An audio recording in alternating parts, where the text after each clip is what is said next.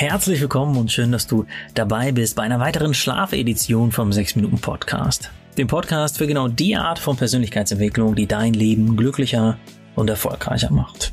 Ich bin Dominik Spenz, ich bin der Autor der 6 Minuten Journals und freue mich auf die nächsten 6 Minuten mit dir. Also lehn dich zurück oder hör dich, beziehungsweise eher schlaf dich glücklich, denn heute starten wir mit einer Doppelfolge zu sechs unkonventionellen und wissenschaftlich fundierten Tipps, um besser einzuschlafen und durchzuschlafen. Diese sechs Tipps sind für jeden anwendbar und gleichzeitig eine perfekte Ergänzung zum 6 Minuten Schlaftagebuch, in dem sie deshalb nicht gelandet sind, damit der Theorieteil im praktischen Journal nicht überhand nimmt. Okay, starten wir direkt durch mit dem ersten Tipp. Du hast bestimmt schon mal vom Schäfchenzählen gehört. Einer Tradition, die seit Jahrhunderten weitergetragen wird.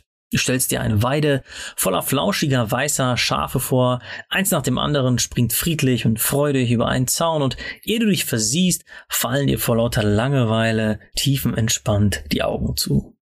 Die Forschung zeigt allerdings, dass Schäfchenzählen kein effektives Hausmittel zum Einschlafen ist, sondern einfach nur ein Irrglaube, der sich seit Generationen hält. Schlimmer noch, die Schlafforscherin Alison Harvey konnte zeigen, dass Schäfchenzählen die Einschlafzeit im Durchschnitt sogar um 20 Minuten verlängerte. In ihrer Forschung fand sie auch einen besseren Trick, nämlich einen mentalen Spaziergang.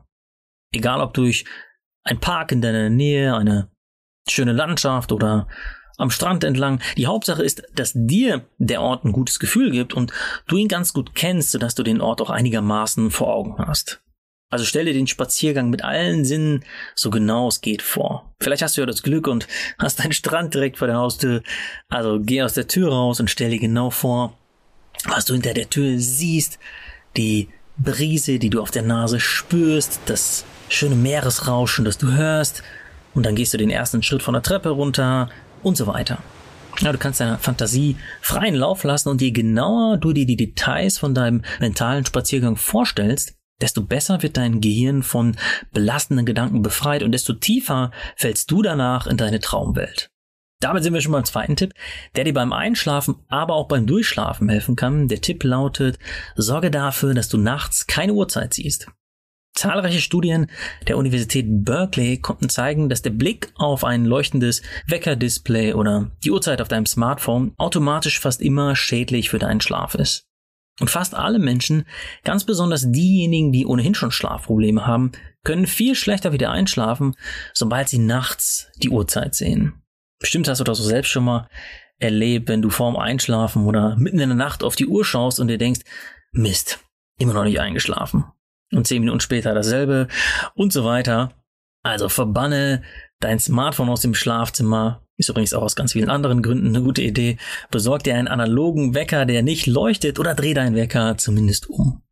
Hauptsache, du hast keine Möglichkeit, nachts die Uhrzeit zu erspähen. Und damit sind wir auch schon beim dritten und letzten Tipp, der lautet, starte deine erholsame Nachtruhe nicht Sekunden, sondern am besten schon 60 bis 90 Minuten, bevor du das Licht ausknipst. Umfragen zeigen, dass die meisten Menschen Schlaf wie einen Lichtschalter behandeln, den man zack von einer Sekunde auf die andere anknipsen kann. Ja, mal eben einen Social Media Post anschauen, der dich total auf die Palme blinkt und zack danach einschlafen. Oder ein stressiges Gespräch führen und dann direkt Licht aus hinlegen, zack, einschlafen. So einfach könnte es sein, aber leider ist unser Schlaf nicht wie ein Lichtschalter, sondern viel eher wie ein Flugzeug, das Zeit für die Landung benötigt.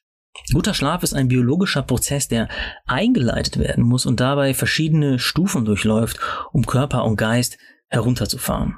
Eltern können ein Lied davon singen, warum es so wichtig ist, diesen Prozess durch eine passende gute Nachtroutine zu unterstützen, denn wenn Kinder mal ohne beruhigendes Ritual direkt schlafen sollen, dann denken sie zumeist an alles, nur nicht an Schlafen.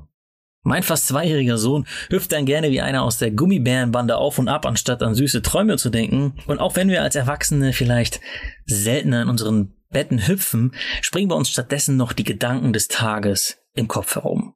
Und diese Gedanken sind oft mit Sorgen oder Stress gefüllt und als Konsequenz bleibt auch unser Nervensystem aktiv, da das wachmachende Stresshormon Cortisol ausgeschüttet wird. Und damit gleichzeitig auch das müdemachende äh, Hormon Melatonin unterdrückt wird. Und damit dauert der Landeanflug für deinen Schlaf viel länger, weil du im Zweifel noch einmal ein paar extra Runden drehst. Okay, aber wie genau kannst du jetzt am besten den Sinkflug in deinen erholsamen Schlaf einleiten? Und die Kurzantwort lautet, indem du die letzten 60 bis 90 Minuten deines Tages nur noch für all das reservierst, was dein Nervensystem beruhigt. Okay, wie genau geht das? Dabei sind sich Schlafforschende in nur einer Sache einig, und zwar, dass es nicht die eine perfekte Lösung gibt, die für jeden passt.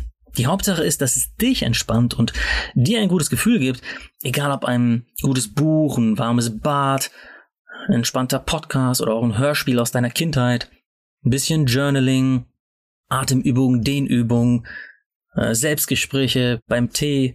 Ja, generell gilt einfach, alles, was dich nicht aufregt oder stresst und dir stattdessen ein Gefühl von Geborgenheit oder Unbekümmertheit gibt, fördert auch deinen Schlaf.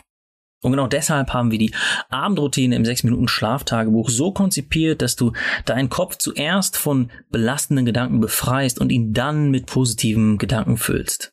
Wenn du das 6 Minuten Schlaftagebuch noch nicht kennst, aber gerne reinschnuppern möchtest, dann habe ich heute was ganz Besonderes für dich, nämlich eine kostenlose 50 Seiten lange Schnupperversion, die du ganz einfach herunterladen kannst, indem du auf den Link in den Show Notes klickst.